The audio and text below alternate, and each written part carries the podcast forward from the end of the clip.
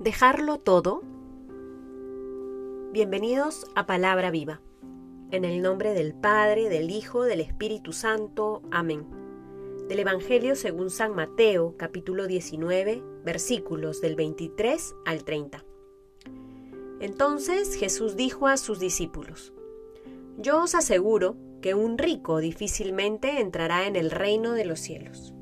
Os lo repito es más fácil que un camello entre por el ojo de una aguja que el que un rico entre en el reino de los cielos. Al oír esto, los discípulos, llenos de asombro, decían, Entonces, ¿quién se podrá salvar? Jesús, mirándolos fijamente, dijo, Para los hombres eso es imposible, mas para Dios todo es posible. Entonces Pedro, tomando la palabra, le dijo, ¿Ya lo ves? Nosotros lo hemos dejado todo y te hemos seguido. ¿Qué recibiremos, pues? Jesús les dijo, Yo os aseguro que vosotros que me habéis seguido en la regeneración, cuando el Hijo del Hombre se siente en su trono de gloria, os sentaréis también vosotros en doce tronos para juzgar a las doce tribus de Israel. Y todo aquel que haya dejado casas, hermanos, hermanas, padre, madre, hijos o campos por mi nombre, recibirá el ciento por uno y heredará vida eterna. Pero muchos primeros serán últimos y muchos últimos primeros.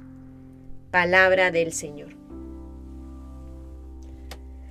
Queridos hermanos, seguimos caminando de la mano de Mateo y el día de hoy meditamos este texto en el que el Señor nos recuerda nos recuerda lo peligroso que puede ser tener riquezas y no saber administrarlas.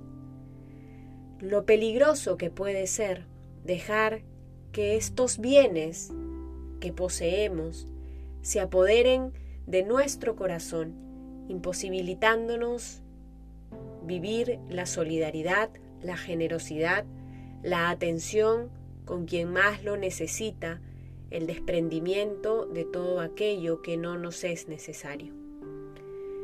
En ese contexto de, de esas palabras en el que el Señor le dice a sus discípulos que es difícil que un rico entre al reino de los cielos, sobre todo por esta aprensión que genera muchas veces en algunas personas el poseer bienes, es cuando Pedro le pregunta, nosotros lo hemos dejado todo, te hemos seguido, ¿qué vamos a recibir?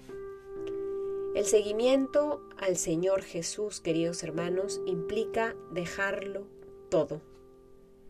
Implica caminar con Él con un corazón desprendido, con un corazón que no se apega a las cosas materiales y no se apega a las seguridades terrenales que muchas veces nos puede ofrecer el tener una buena imagen, el ser una persona exitosa, el qué dirán los otros, el vivir de las apariencias. El Señor nos invita a caminar con Él, a ir tras sus pasos, haciendo una apuesta por el camino de la libertad, dejar todo aquello que nos ata a este mundo terreno para poder caminar hacia el cielo, hacia la vida eterna. Dejar todo, porque Él nos da todo.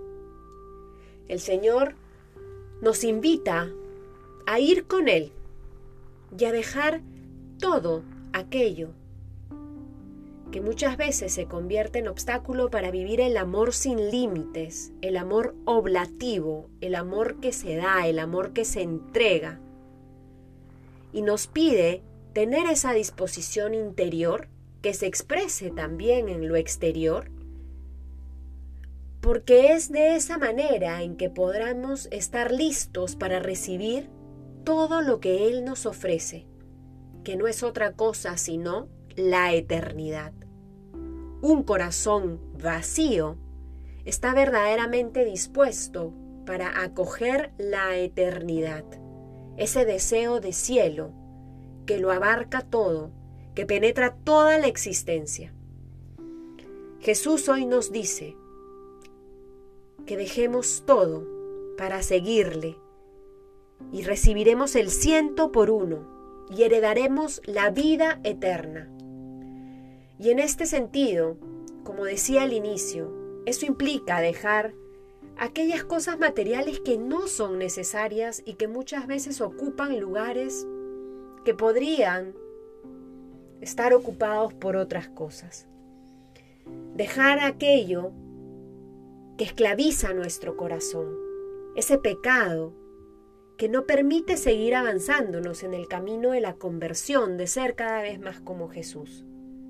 Hay que dejarlo todo, renunciar a todo aquello que no nos permite caminar en libertad.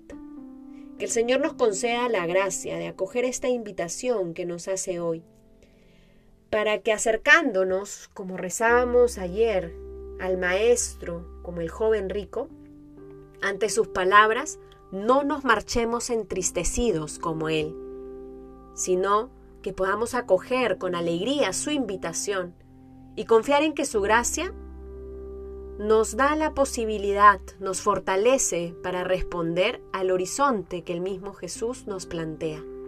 En el nombre del Padre, del Hijo, del Espíritu Santo. Amén.